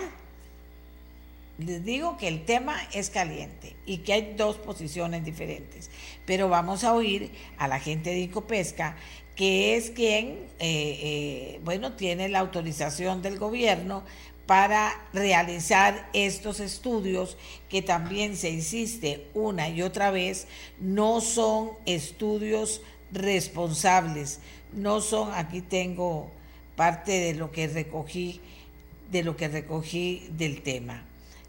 Eh, vamos a ver, aquí se los voy a leer. Dice, eh, los estudios que se iniciaron el jueves pasado son una irresponsabilidad del gobierno. Estos estudios están pésimamente diseñados, tal y como científicos nacionales y extranjeros han advertido. Sus resultados son totalmente predecibles, están diseñados precisamente para demostrar que se puede extraer importantes volúmenes de camarón, pero sin lograr demostrar si en realidad estos volúmenes están acompañados o no de grandes volúmenes de, fauna acompañante que es diferente al camarón. Estos estudios además hacen caso omiso a las solicitudes de la Sala Cuarta que demandaban que los estudios técnicos deben tomar en consideración una serie de factores ambientales, como situación de la biomasa, especies afectadas, interacciones ecosistémicas, contaminación, capacidad de regeneración, perspectiva a corto, mediano y largo plazo. También tendrían que tomar en cuenta consideraciones sociales, población beneficiada por la pesca de arrastre, la distribución real de dicho beneficio, la población afectada por la pesca de arrastre, costo social y turístico y finalmente también consideraciones socioeconómicas, valoración del costo-beneficio, que incluya también las variables ambientales y sociales, la rentabilidad frente a sustitutos como el cultivo de camarones, incidencia en la economía local y nacional. Los estudios no intentan responder a estas interrogantes y de previo, sin tener resultados, escuchamos a ministros y funcionarios festejar que se inicia la bonanza en Punta Arenas. Esto recoge el punto de vista, digámoslo así, de quienes adversan y están en contra de esta decisión del gobierno. Ahora vamos a escuchar a, las, a, Incopesca, quien dio toda la argumentación y a, quien el gobierno eh, bueno, logró que el gobierno autorizara el inicio de esos estudios. Vamos a escuchar a José Miguel Carvajal Rodríguez, jefe del Departamento de Investigación de Incopesca. Adelante, buenos días. Muy, Don José Miguel, adelante. Muy buenos días, doña Amelia y toda, y toda su audiencia. Este, sí, efectivamente, mi nombre es José Miguel Carvajal, trabajo en el Departamento de Investigación en la Jefatura y vamos a estar hablando un poquito de este tema de camarón de profundidad eh, y me va a estar acompañando también el compañero Guillermo Ramírez Gainings. Buenos días, doña Amelia, un gusto estar participando en su programa. Esperamos que esta jornada sea muy provechosa, podamos aclarar, si no todas las dudas que puedan generarse, sí eh, llevarle el mensaje claro a, los, a sus radioescuchas sobre lo que se pretende eh, buscar, lo que se está eh, planificando con relación al proyecto de investigación eh, del camarón. Perfecto, ya yo les he planteado un poquito las inquietudes y las preguntas que podríamos hacer en espera de las respuestas de ustedes. Inicialmente, don José Miguel, y eso es lo que me está preguntando la, la, gente, ocho barcos semi-industriales durante dos años no es ya depredar el, el a ver, eh, no es ya depredar el mar, la vida marina, pero en fin, usted nos contesta, don José Miguel. Sí, señora. Este, en primer lugar, me gustaría hacer una serie de aclaraciones con base a lo que acabo de escuchar de los señores diputados. Y me parece que también en base a estas, a estas, pues a estos cuestionamientos que se han venido dando, eh, vemos esto una oportunidad de aclarar eh, el proceso en que este tema de camarón de profundidad se ha venido desarrollando eh, en el marco institucional y obviamente por la importancia país que esto representa. Eh, este proceso fue un acuerdo de junta directiva aprobado en septiembre, como muchos ya conocen, en septiembre del 2022, y a partir de ahí se abrió la oportunidad a presentárselo a, diferentes expertos, a la academia, a diferentes organizaciones no gubernamentales, con el objetivo de eh, divulgar lo que se está haciendo y de recibir insumos para mejorar cualquier situación en, forma, en, relación al, al, proyecto. De ahí que, que de diciembre a la fecha se recibieron una serie de observaciones, comentarios muy, muy atinadas, a las cuales en su mayoría han sido atendidas. Y debido a eso hemos este, venido trabajando con una serie de investigadores este, que incluso en su programa en días pasados se hicieron mención. Eh, también estamos trabajando, bueno, primero también debo de agradecer al Departamento de Investigación por todo el empeño y el esfuerzo y, y, al señor ministro por toda la confianza en que nos ha brindado para este proyecto, ya que es muy importante para nosotros divulgar, trabajar con la ciencia, con la técnica, también con el conocimiento tradicional de los que en su momento practicaron una pesca de camarón. Eh, en ese sentido se trabaja y se ha tenido acercamiento en las últimas semanas con mayor este, número de observaciones y comentarios de la academia, en particular debo mencionar al, al, señor de, de don Álvaro Morales, a don Ingo, a Helbert Naranjo, al grupo de Sirva de México con quien estamos trabajando el, el ajuste de la metodología. Y, otros expertos que sería egoísta en este momento si me pongo a mencionar varios, pero ellos este, han hecho algunas observaciones, comentarios a los que el día de hoy estamos trabajando. Y y hemos cambiado algunas cosas de lo que fue el, primer eh, acuerdo de, de, septiembre que le mencionaba. Entre esos puedo mencionar que, que se está trabajando en una preevaluación, en una, eh, vamos a hacer un premuestreo en, en, el mes de, en esta semana que queda y el mes de abril con cuatro barcos, no son los ocho, sino son cuatro barcos, barcos para colectar información y poder determinar en las diferentes especies en las que estamos trabajando. Hay que tomar en cuenta que son este, cuatro especies en diferentes profundidades. Hay que tomar en cuenta que es la costa pacífica, hay que tomar en cuenta que no, eh, que no van a estar pescando en, en las zonas con, donde está de, de, la costa hacia las cuatro millas náuticas, ni en áreas silvestres protegidas, ni en áreas marinas de pesca responsable, y que van a estar teniendo una serie de dispositivos para poder eh, colectar una mejor información donde también vamos a estar con sistemas de seguimiento satelital para que lo que es la flota eh, eh, artesanal de pequeña escala eh, pueda garantizar que ellos están operando fuera de las cuatro millas. Y en ese sentido, también estos, estos, este tiempo del promesteo va a estar trabajando con cuatro biólogos del, del departamento de, de, Incopesca, donde van a estar tomando la información que vamos a utilizar para poder ver cómo vamos a continuar con la metodología. Entonces son ajustes que estamos haciendo, y Amelia, gracias a esas observaciones y comentarios que han hecho los expertos de otras, eh, de diferentes universidades y expertos que se han acercado debido a la importancia de la investigación.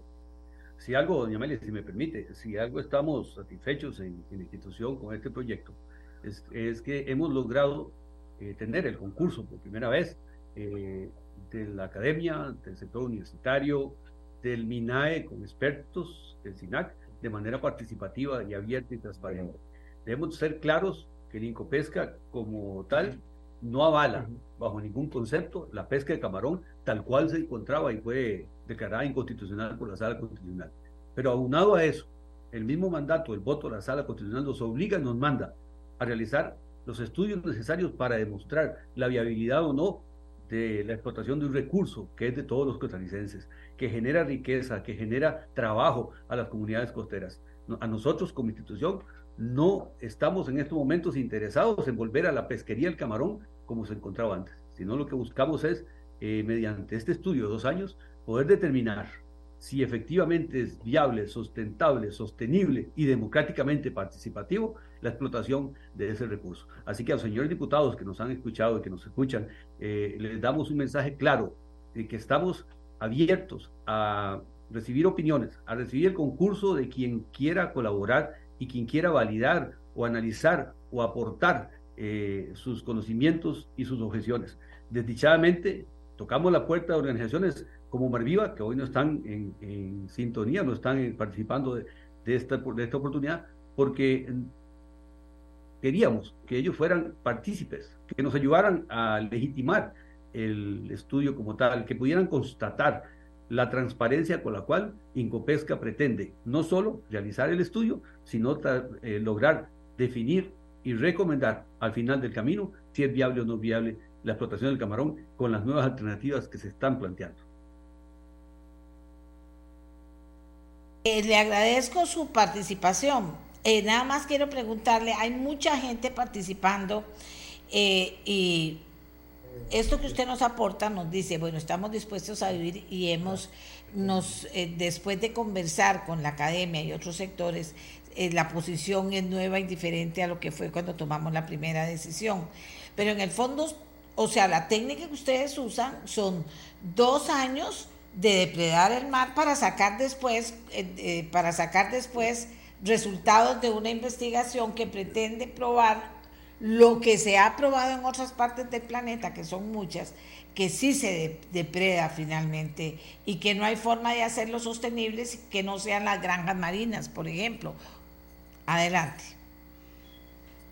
Sí, doña Amelia, este, muy importante el tema de los conceptos que podamos estar utilizando a lo largo de esta, de, esta participación en relación al proyecto, ya que, por ejemplo, eh, el tema de, un concepto tan básico como es el de conservación, donde conservación implica también uso sostenible, uso protección y, y el uso de la ciencia, en donde todo esto es lo que nosotros hemos tratado de incorporar en este proyecto y la palabra, por ejemplo, el concepto donde hablamos de depredación, considero que no es bien utilizado para lo que nosotros estamos este, trabajando.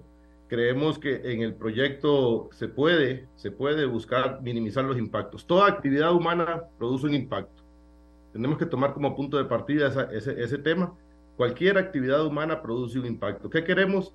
Eh, minimizar los impactos de, de, estos temas, de, por ejemplo, de estas embarcaciones, de las redes que se van a, utilizar. Hay que tomar en cuenta que no es, como lo dijo el compañero Guillermo, no es lo mismo lo que vamos a hacer en esta investigación con lo que existió de pesquerías de arrastre en Costa Rica.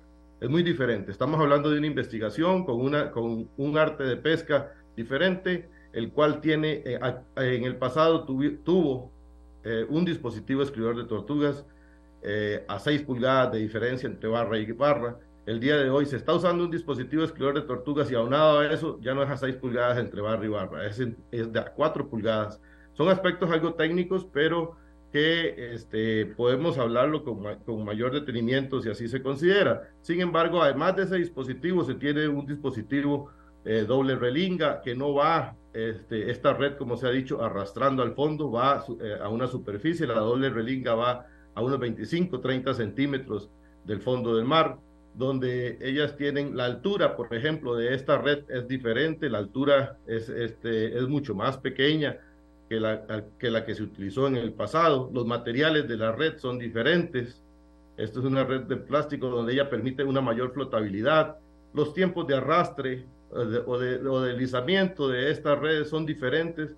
Nosotros en este primer premuestreo vamos a estar trabajando una, este, dos y tres horas haciendo lances para poder determinar cuál es la mayor efectividad eh, de esta red en cuanto a los tiempos y minimizar eh, esa, incidencia con otra fauna acompañante.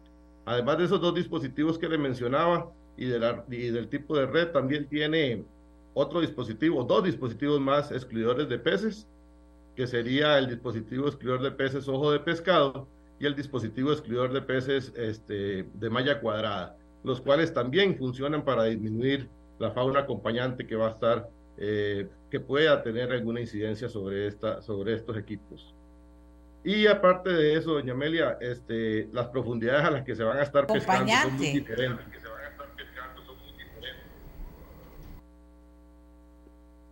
Perdón. Acompañante, es una realidad que de paso van a ir matando fauna acompañante.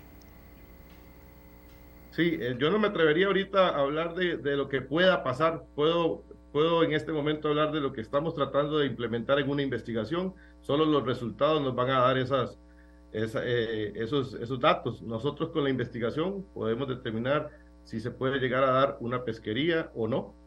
Eh, y para eso también estamos sumando no solamente los aspectos técnicos, sino que también estamos tomando en cuenta aspectos sociales y económicos, de los cuales Debo de agradecer eh, a la Escuela de la Universidad Nacional, a la Escuela de Planificación y Promoción Social, a la cual se ha sumado en este proceso de diciembre a la fecha, se ha sumado para poder tomar en cuenta los datos sociales y económicos que pueda eh, estarse abordando con esta, con esta investigación, no con lo que se hizo en el pasado, son datos muy diferentes. Estamos trabajando con ocho embarcaciones, pero con el premuestreo cuatro, donde ya se iniciaron este, los acercamientos de la colecta de información. Si algún compañero quiere aportar algo de, de, ustedes. Sí, gracias, doña Amelia. El aporte importante y recalcarlo es nuestro interés de transparentar en todo lo posible este proyecto. Invitamos no solo a la academia, a las ONGs, a usted, doña Amelia, su medio, a los medios de comunicación que quieran seguirle el pulso a la investigación, las puertas están abiertas, siempre han estado abiertas. Queremos que los resultados que se obtengan al final sean validados, sea que, se, que nos demuestren la viabilidad de la explotación del recurso o como también que no es factible. Pero queremos, en cumplimiento de lo que la Sala Cuarta nos ordenó, realizar un estudio serio, responsable y totalmente transparente. Nunca hemos cerrado la puerta a nadie. Están las puertas abiertas y los aportes que nos hagan la ciencia, la academia, las ONGs, los ciudadanos, los medios de comunicación son bien recibidos. Y las puertas abiertas, repito, las puertas están abiertas. A mí me llama la atención las aseveraciones que hacen grupos científicos, por supuesto, e investigadores también, que insisten en el tema, y se lo pregunto a ustedes, insisten en el tema de que, lo voy a leer textualmente que lo apuntaba ayer cuando investigaba yo el tema entre fin de semana, aunque debo decir que es un tema que he investigado muchas veces, pero a raíz de esto que está ocurriendo dice que los estudios que se iniciaron son irresponsables porque están mal diseñados, tal y como científicos nacionales y extranjeros lo hemos advertido.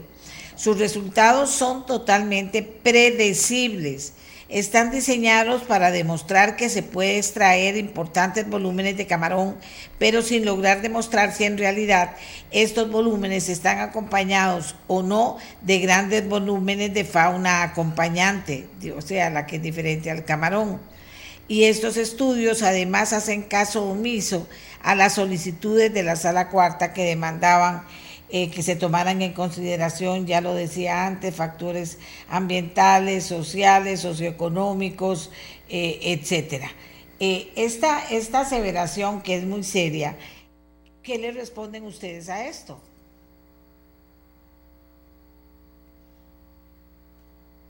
Sí, gracias, doña ¿Aló?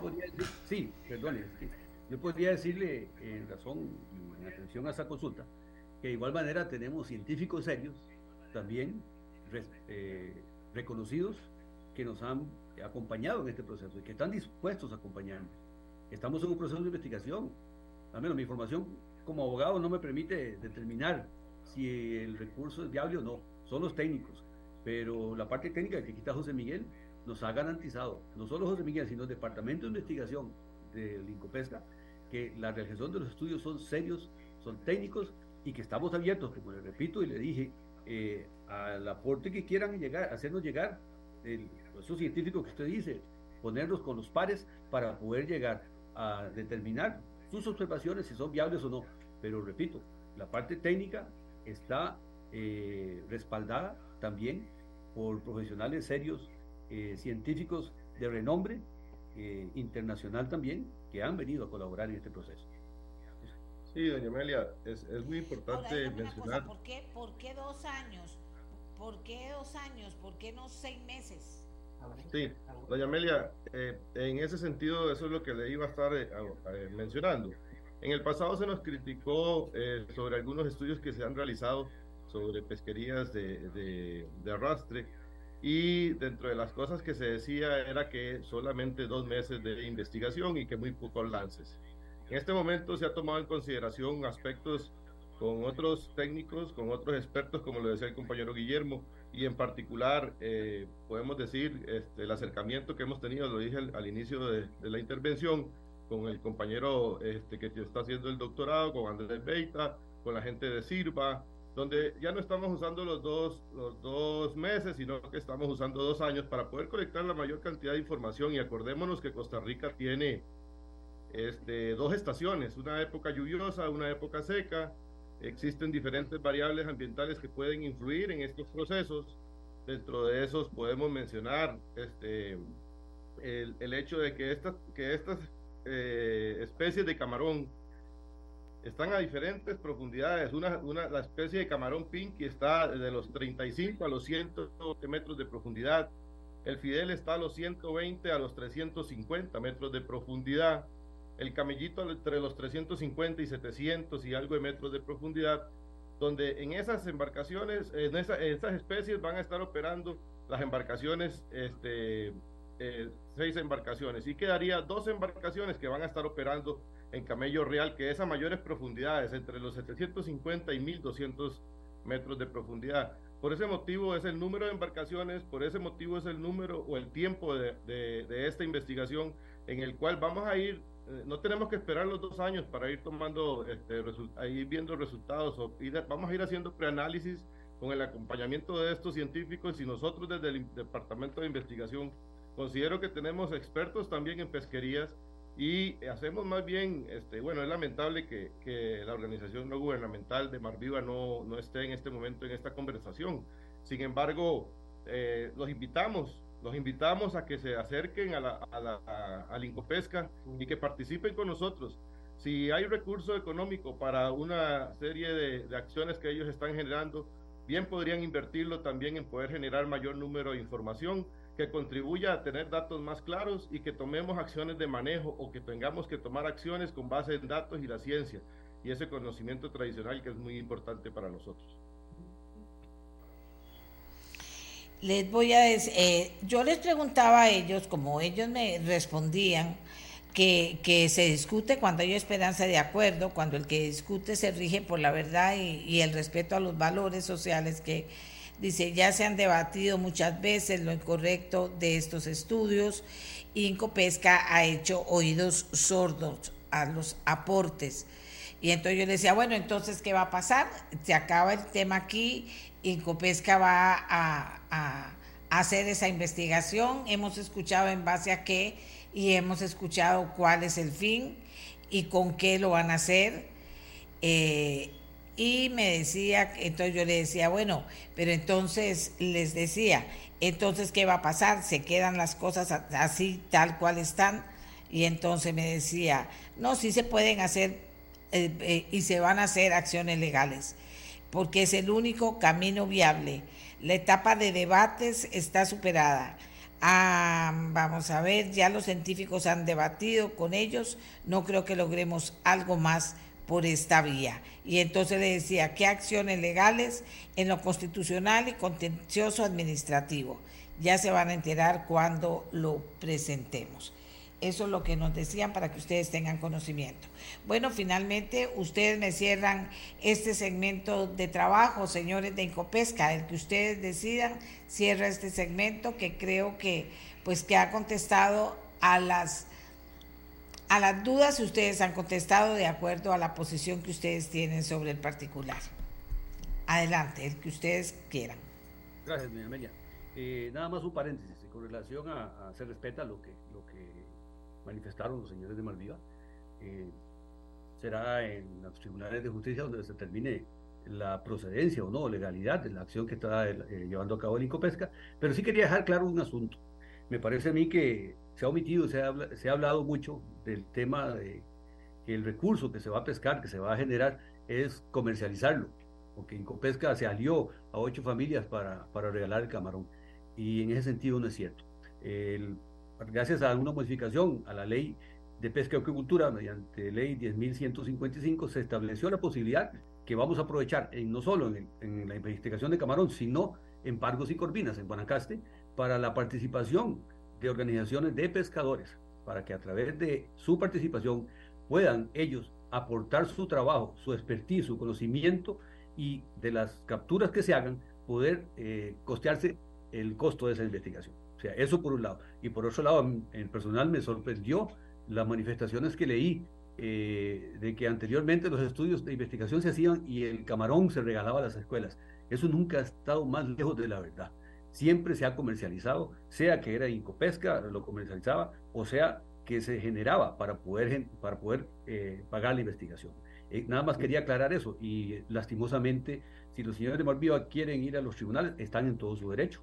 Ahí nos veremos, no con ánimo de pelear, sino con ánimo de demostrarle a los señores jueces, a la ciudadanía en general y a las comunidades pesqueras de este país que el proyecto y el recurso Camarón es necesario realizar el estudio para determinar si hay posibilidades de reabrir esa pesquería de conformidad con el mandato constitucional emitido hace 10 años. Sí, doña Amelia, ¿Cuál es el costo de la investigación? Eh, ¿Cuál es el...? Sí.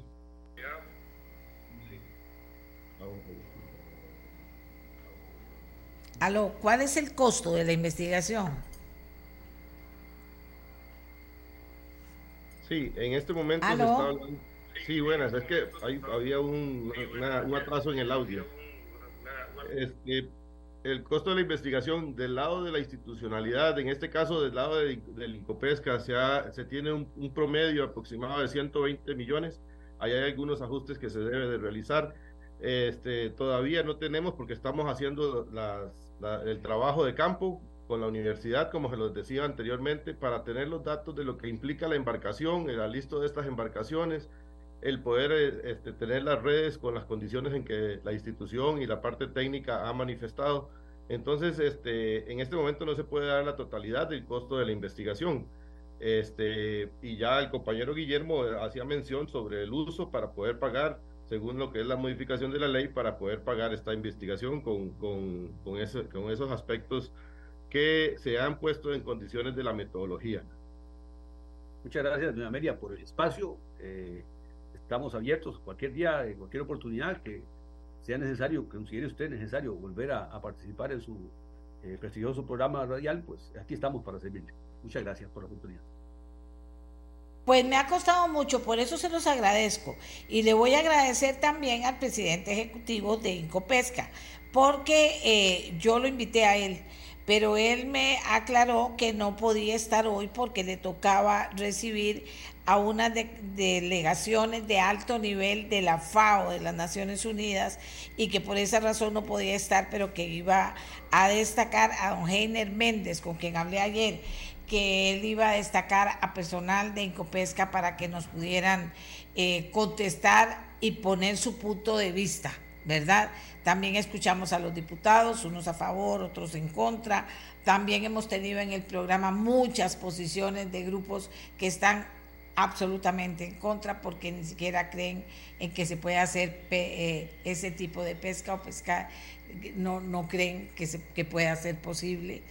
Y, entonces, bueno, es una discusión que se da, pero hay acciones que ya se están tomando, hay una investigación que ya está en curso y, y hay eh, estos barcos están, de acuerdo a lo que nos dicen ellos, con una serie de medidas y de herramientas que van a probar si efectivamente eh, son menos eh, dañinas para la vida marina en última instancia y si se podría hablar en alguna manera que se podría realizar este tipo de pesca de camarón de manera sostenible, que no sean las granjas de camarón, obviamente.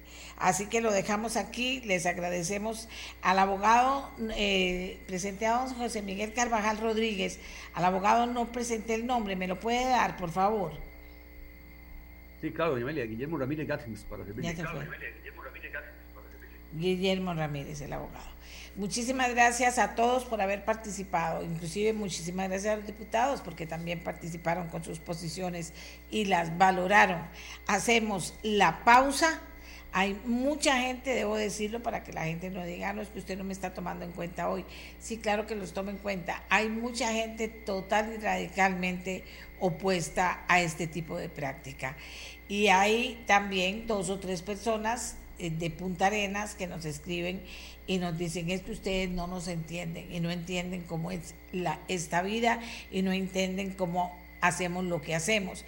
Entonces yo a esas personas les digo, no es que no los entendamos, es que cosas que se deben hacer bien y no, y no hacer mal. Y en el planeta, yo no sé, voy a ver si lo puedo, lo puedo sacar, no me importa, voy a tomar tiempo del otro tema. En el planeta, en el planeta, se han hecho mucho, mucho, mucho, se ha hablado mucho y se ha dicho mucho sobre la pesca de arrastre. Hay grupos que son totalmente extremistas en el tema. Uno de esos grupos es Greenpeace. Y Greenpeace ha, tomado unas medidas últimamente, no sé qué tan últimamente, con el tema de la pesca de arrastre. La voy a poner también porque, eh, vamos a ver, dice, ¿cómo se explica que hoy en día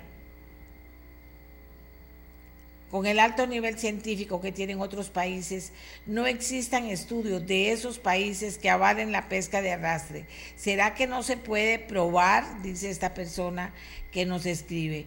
En principio puede sonar bien el proyecto, no obstante la realidad es otra, y es que los ministros de Ambiente son políticos y no pocas veces sus decisiones no son técnicas y no son para el bien del país, sí que no son decisiones políticas que responden a la presión de sectores de interés.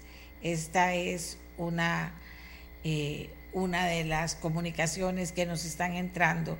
Otra, utilizan el eufemismo de llamarlo investigación para que suene bonito, pero es la misma pesca de arrastre depredadora de siempre. Bueno, y en ese sentido, vamos a ver si lo logro, en ese sentido eh, voy a voy a tratar de pasar este video que lo pasé el lunes de esta semana al inicio del programa. Voy a pasar este video donde un español agarra información que tiene sobre el tema, plantea lo que está haciendo Greenpeace y nos pone de nuevo frente a lo que ha sido la posición no solo de los ambientalistas, sino de sectores muy importantes que están totalmente en contra de esta práctica en el mundo. Vamos a ver. Aquí lo tengo. Vamos a ver si lo logro pasar. ¿Verdad? Porque todo esto es así. Eh, eh, porque lo tenía a mano, pero vamos a ver. Vamos a ver. Aquí está. Aquí va. Vamos a hacer una pausa y cuando regresemos lo vamos a pasar, aunque ya no esté el tema pendiente, porque creo, no sé si Emanuel lo tendrá por ahí, pero sí creo que, eh, sí creo que, que tal vez le cueste extraerlo. Aquí se lo volví a mandar, por eso estaba esperando eh, para poderlo buscar otra vez y ponerlo para que lo oigamos, para que vean que no es una cosa que solamente se nos ocurra ahora, o un sentimiento, o un pensamiento, o una acción eh, de oponerse que se nos esté ocurriendo ahora a los costarricenses de un sector importante y a la academia, de a una parte importante de la academia costarricense, sino que es, eh, eh, es algo de lo que se habla en el mundo que hay gran frustración en el mundo de que esto siga ocurriendo y de que al fin eh, es parte de las informaciones que circulan en Internet.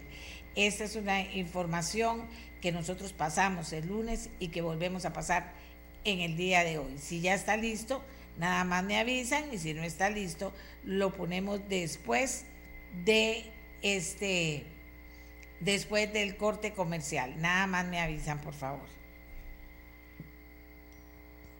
Listo, dice Manuel. Muchísimas gracias. Está listo. Escuchémoslo. Es español, pero habla muy claro. Escuchémoslo. ¿Qué hace Greenpeace tirando rocas al mar? ¿Y por qué es quizá la protesta más eficaz que he visto en mi vida? Protestan contra la pesca de arrastre en reservas marinas protegidas en el Reino Unido. Vale, pero ¿y las rocas? Las rocas tienen un tamaño tal que se engancharían en las redes de arrastre y bloquearían el barco pesquero.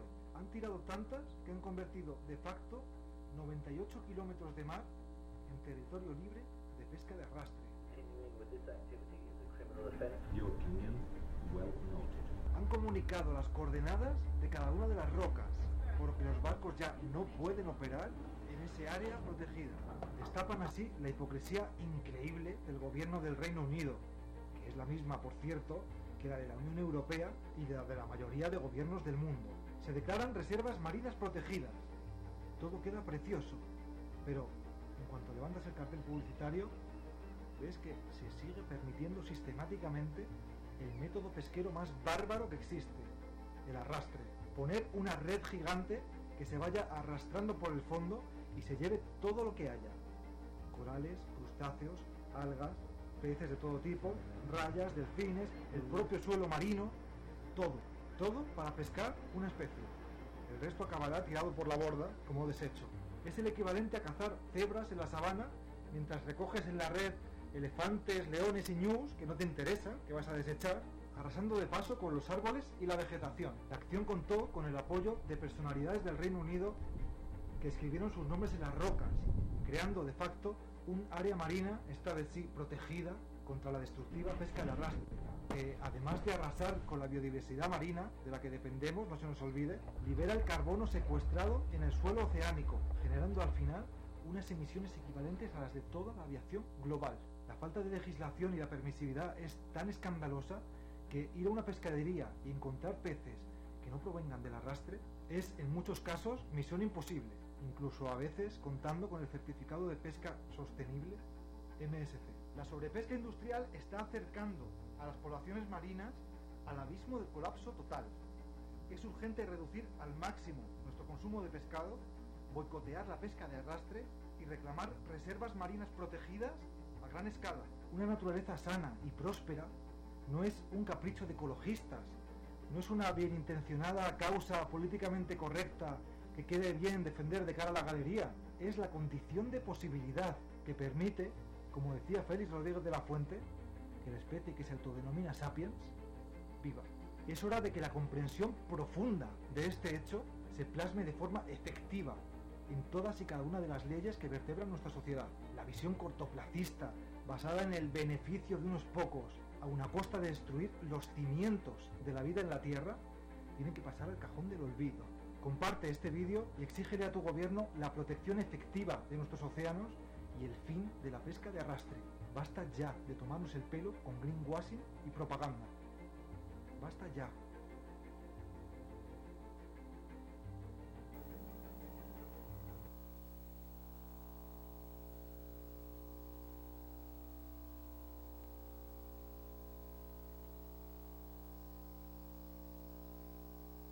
Amigos y amigas, esto es cuando la gente se desespera.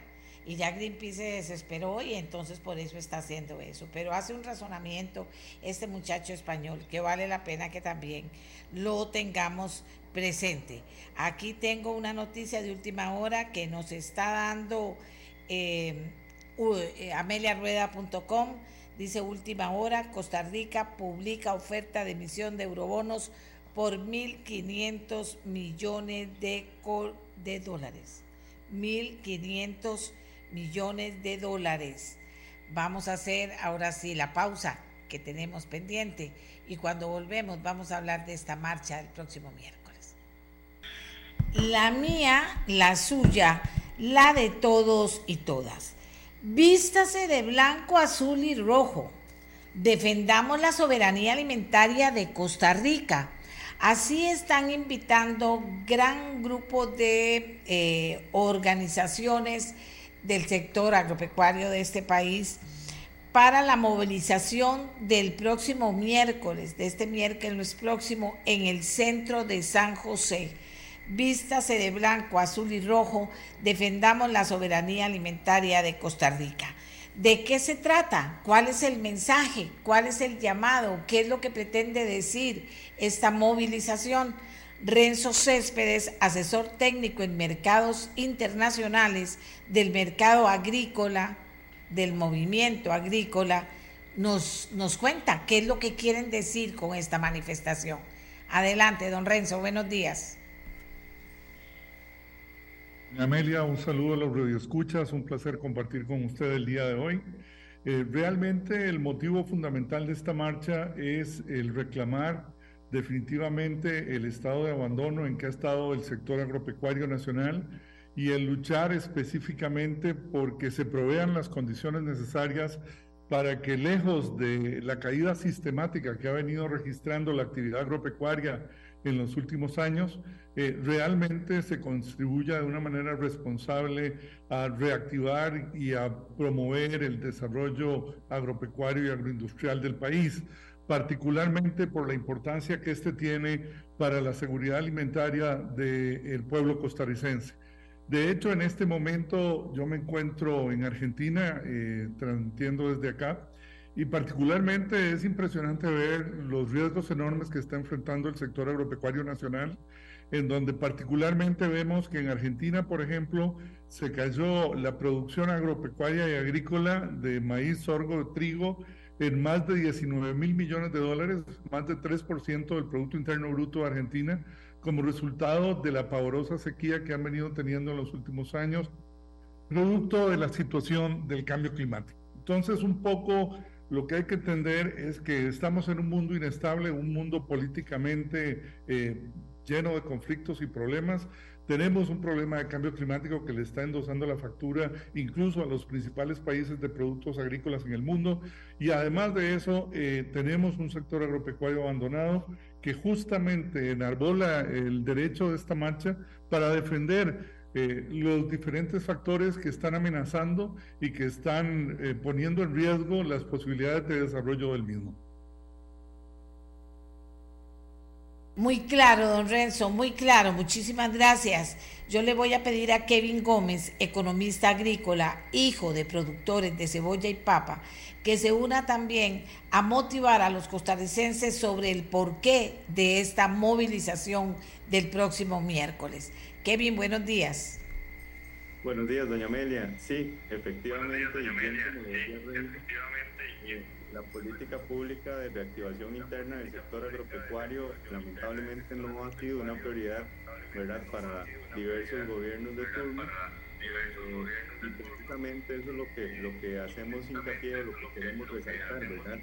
Además de eso, eh, eh, en los últimos meses de, pues ha sido un tema de que nos han metido una política de apertura comercial eh, y hay serias amenazas en este, en este sentido como lo es Alianza del Pacífico. Entonces, eh, dichosamente el sector ha estado consciente, ¿verdad?, de lo que puede significar, por ejemplo, una adhesión de Costa Rica a Alianza del Pacífico y eh, ha, ha, habido unión en diversos sectores en donde antes no, no teníamos, ¿verdad?, esa mancuerna como tal y es donde se toma la decisión de ir a las calles el próximo miércoles y de invitar a la población en general, ¿verdad? Como consumidores responsables eh, para eh, básicamente hacer un llamado hacia las fuerzas eh, de gobierno, hacia la Asamblea Legislativa, de que hay que poner el tema de la seguridad y la soberanía alimentaria sobre la mesa. Kevin, ¿se siente el sector agropecuario apoyado por los costarricenses? Usted dice bien, todos somos de una u otra forma consumidores. ¿Se sienten apoyados o no? Sí, básicamente el sector ha tenido que hacer una serie de capacitaciones, ¿verdad? Una serie de charlas, una serie de conferencias para poder hacer concientizar al consumidor acerca del tema de la producción nacional, ¿verdad? Normalmente el consumidor pues tiene un presupuesto limitado y eh, pues quiere, ¿verdad? Que las cosas sean más, eh, más baratas, que pueda comprar más con el presupuesto limitado que tienen. Entonces, ese, ese, ha sido el tema porque muchas veces se dice, ¿verdad?, que la apertura comercial nos va a traer productos más baratos y eso no es cierto. Entonces, hemos tratado de hacer ese hincapié en los consumidores para que tomen conciencia acerca de cuáles son las cosas que verdaderamente afectan el precio del consumidor eh, y que vuelvan los ojos desde el sector productivo nacional, que nos vean como los aliados estratégicos que somos eh, y eh, además de eso, que nos puedan apoyar en la marcha. En esta marcha nos ha apoyado diversos sectores, hemos logrado congregar una serie de sectores, además de los productores, bajo ese, bajo ese tema ¿verdad? de seguridad alimentaria, de precios del consumidor y principalmente de la soberanía en, en, estos, en estas épocas donde las tensiones políticas eh, globales han ido increciendo eh, y en donde el comercio internacional cada vez se ve seriamente más afectado ¿verdad? por diversas decisiones políticas y diversos acontecimientos sociales en diversos países. Ustedes llaman a vestirse de blanco, azul y rojo. ¿De dónde sale esta movilización? ¿A qué hora? ¿Cuándo? Sí, la movilización sale a las 9 de la mañana del parque frente a la iglesia de la Merced. Eh, vamos a caminar toda la avenida Segunda y vamos a llegar hacia la Plaza de la Democracia, ¿verdad? Eh, la idea es ir blanco, azul y rojo, ¿verdad? Como los colores de la bandera, como bien lo decía don Luis Felipe Arauz eh, en un artículo que publicó. el himno nacional nos dice que somos labriegos sencillos y básicamente eso es lo que queremos representar con esa vestimenta. Eh, queremos llegar hacia la Plaza de la Democracia para darle un mensaje a la población y darle un mensaje a los poderes de la República de que como soberanos somos el, el cuarto poder ¿verdad? De, de, la República y que nos estamos haciendo presentes en la Plaza de la Democracia para hacer precisamente eso, una democracia activa, ¿verdad? Eh, y hacer nuestros reclamos eh, bien fundamentados. Entonces, eh, está todo listo. Dicen ustedes que hay otros sectores importantes que se están uniendo, ¿como cuáles? Eh, se nos están uniendo estudiantes, se nos están uniendo enfermeros, se nos están uniendo educadores. Eh, hay muchísimos, muchísimos sectores que han entendido la naturaleza de la, de la, de la marcha, ¿verdad? La importancia del sector productivo y han, han apoyado de cierta u otra forma el tema de la movilización y se nos va a unir también a marchar ciertos sectores, entonces esperamos tener una gran afluencia de personas ese día. Muchísimas gracias a don Renzo Céspedes, asesor técnico en mercados internacionales del movimiento agrícola, y a Kevin Gómez, economista agrícola, hijo de productores de cebolla y papa, quienes eh, valoran y justifican el porqué de, este, de esta movilización del próximo miércoles en el centro de San José. Vístase de blanco, azul y rojo, piden ellos, defendamos la soberanía alimentaria de Costa Rica. Una petición totalmente válida, por supuesto. Eh, y nosotros se nos acabó el tiempo y entonces nos vamos.